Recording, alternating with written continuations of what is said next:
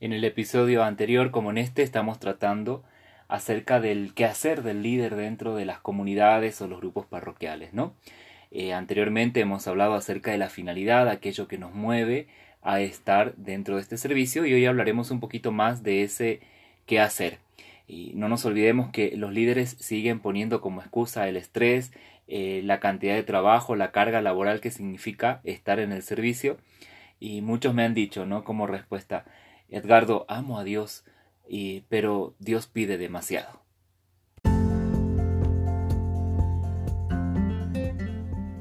Bienvenidos. Soy el hermano Edgardo, discípulo de Jesús y a través de esta serie quiero compartir contigo toda la riqueza que he adquirido a lo largo de unos 18 años en el liderazgo juvenil católico. En estos episodios estaremos compartiendo sobre diferentes aspectos que tienen que ver con las realidades a las que nos enfrentamos en este camino de responsabilidad, pero también de servicio y amor que tenemos por las almas que Dios nos ha confiado. Ser líderes es una gracia. Dios nos ha mirado a nosotros para llevar a su pueblo hacia Él Dios quiere seguir extendiendo su obra por medio de tus manos, tus pies, tu corazón y sobre todo tu servicio. Por ello, quiero acompañarte en este camino y es para mí una gran bendición saber que me escuchas y que juntos estamos haciendo una obra maravillosa.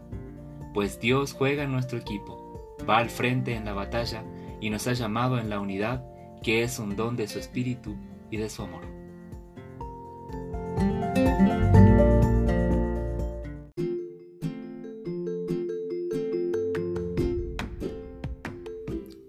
Para iniciar este episodio quiero comenzar con el testimonio de uno de los hermanos que mucho me ha edificado dentro de las comunidades de Alianza en San Luis Potosí. Él es un hermano que ha iniciado, de hecho es de los fundadores de las comunidades de Alianza y en este momento tiene más de 80 años de edad, pero también más de 40 años de servicio y hace rato eh, les decía eh, acerca que los jóvenes ya con dos o tres años o meses ya se han cansado del servicio, ¿no? Y este hombre lleva más de 40 años, pero aquí lo impresionante es que cada vez que hablamos con él siempre trae un proyecto nuevo de evangelización. Siempre, siempre trae un proyecto de cómo seguir evangelizando a las personas, cómo llevar a Dios a cada una de las almas.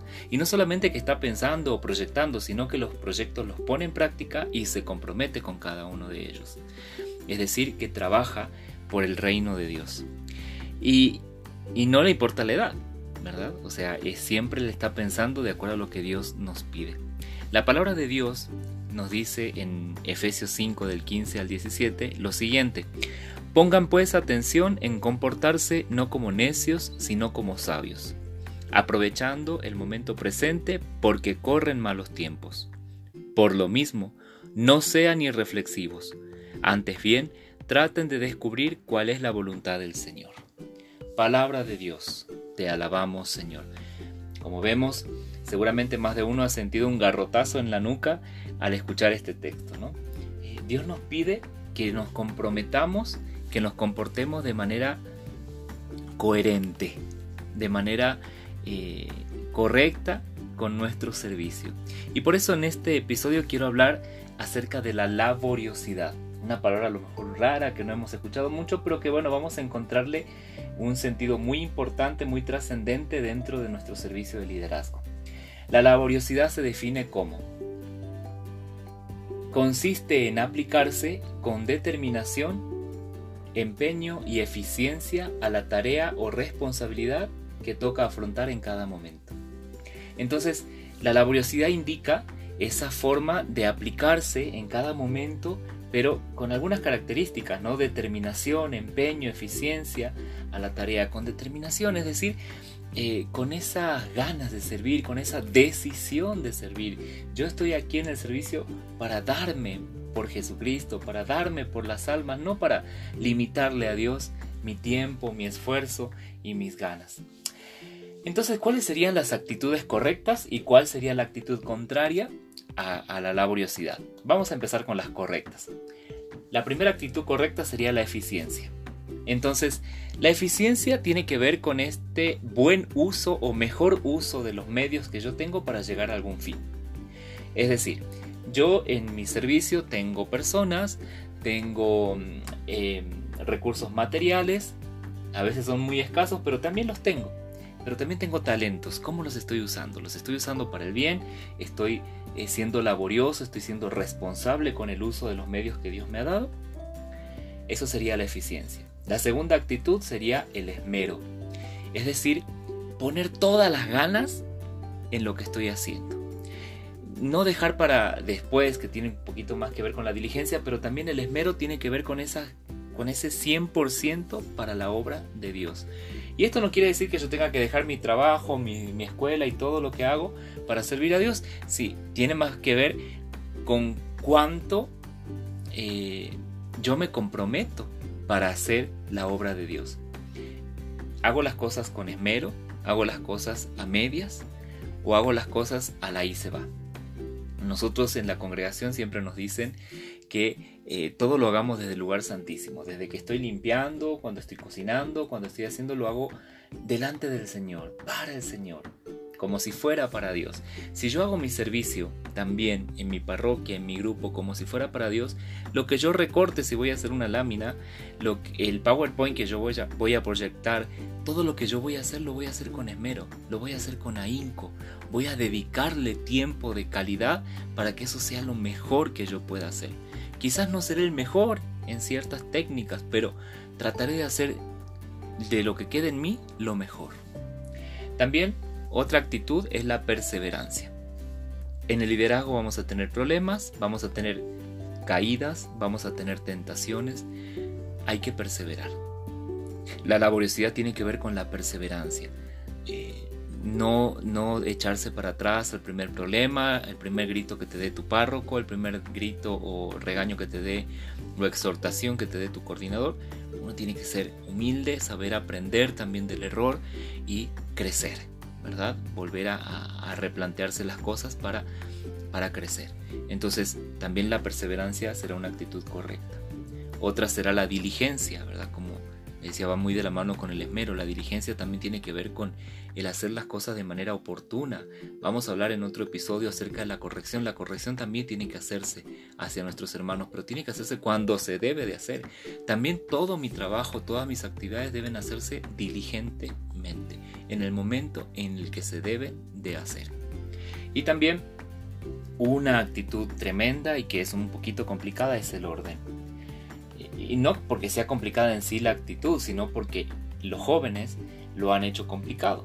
Es, muy difícil encontrar jóvenes que sean ordenados, sí los hay, y gracias a Dios muchos, pero también la gran mayoría es muy desordenado en su tiempo, en su administración del horario, en sus noviazgos, en su sexualidad y bueno, ni se diga en su tiempo de, oración y de, y de vida espiritual, ¿no? Entonces eh, tenemos que ponerle un poquito de, onda a esto y empezar a ponerle orden a toda nuestra vida. Todo lo que hagamos nosotros tiene que ser en orden porque Dios es un Dios de orden. Y entonces, ¿cuál sería la actitud contraria? Se lo voy a encerrar en una sola. La pereza. La actitud contraria que se puede convertir en un vicio sería la pereza. Entonces, tener cuidado si estoy perdiendo el tiempo, si no lo estoy aprovechando bien como me dice la palabra de Dios, si estoy utilizando el tiempo para estar en cosas que no tienen sentido, bueno, cuidado, cuidado. Eh, para ir terminando este episodio, también quiero compartirte algunas preguntas que vienen en el libro de vicios y virtudes del padre Alejandro Ortega Trillo y eh, nos dice lo siguiente para saber si somos laboriosos o no. Primero, me levanto de la cama a la primera, soy puntual a rajatabla. Entonces, a ver, ¿cuántas alarmas ponemos? ¿Una, dos, tres, quince? ¿Por qué ponemos tantas alarmas? Deberíamos de aprender, de ejercitarnos en el hecho de levantarme a la primera. Eso sería una actitud de laboriosidad. De flojera o de pereza sería la contraria, poner dos o tres alarmas. O dejar que suene la alarma y que la que me termine despertando sea mamá.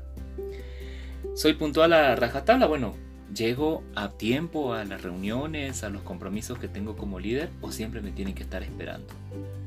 Total, como yo llevo la agenda, como yo llevo la dirección, yo soy el líder, que me esperen. ¿Cuál es nuestra actitud? ¿Estoy siendo laborioso o estoy siendo perezoso? 2.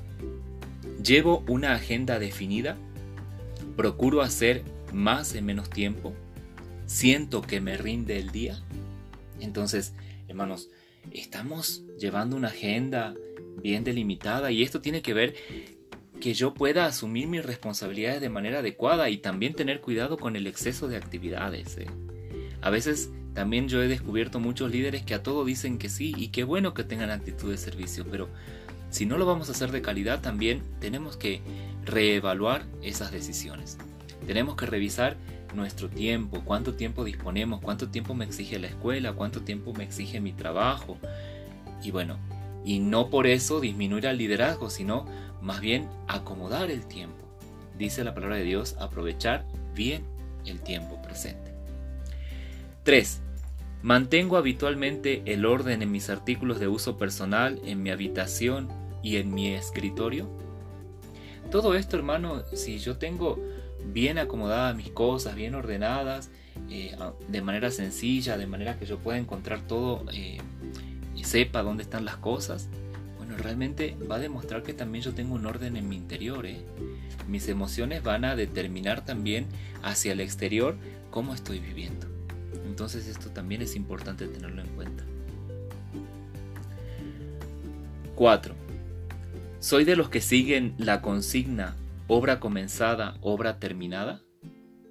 A ver, todo lo que empezamos lo terminamos, o ya hemos cambiado 3-4 veces de carrera, hemos empezado una maestría y no la hemos terminado. ¿Cómo estamos viviendo?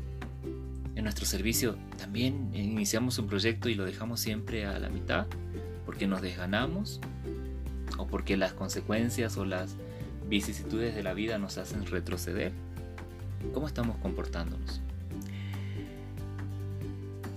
5, 4, perdón. No, perdón, 5. Prefiero las escaleras, el ascensor.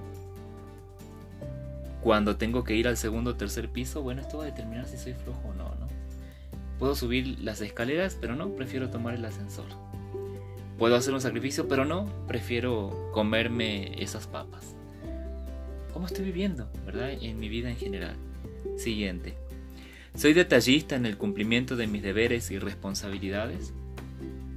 A ver, hago las cosas con detalle, a detalle. Le busco la quinta pata al gato. Cuando planeo un, evento, me fijo en el clima, en el horario, en lo que necesito en cada momento.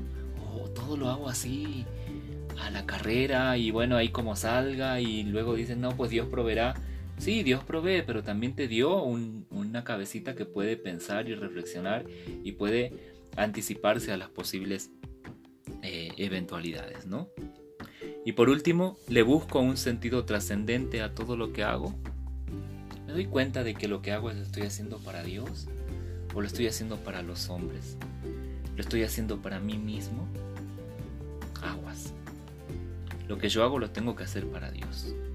Y así voy a trabajar de una manera mejor. Bueno, todas tus dudas, comentarios eh, o necesidades que tengas en lo personal, las puedes expresar en mis redes sociales. Me encontrás en Instagram como hermano Edgardo y en Facebook como Edgardo Cruz. Ahí espero todos tus comentarios. Que Dios te bendiga.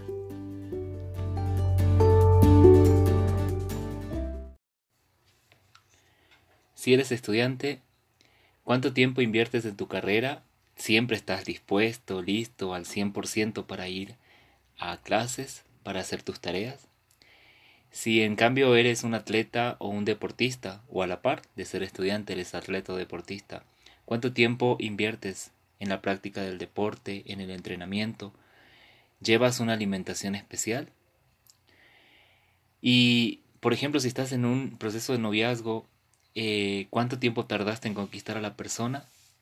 Si te estás por casar, ¿cuánto tiempo vas tardando para planificar tu boda? Todas estas preguntas en algún momento nos las tenemos que hacer en nuestra vida y en este episodio de hoy vamos a tratar de juntos tratar de discernir cuánto tenemos que dar para obtener distintos resultados. Escuchamos.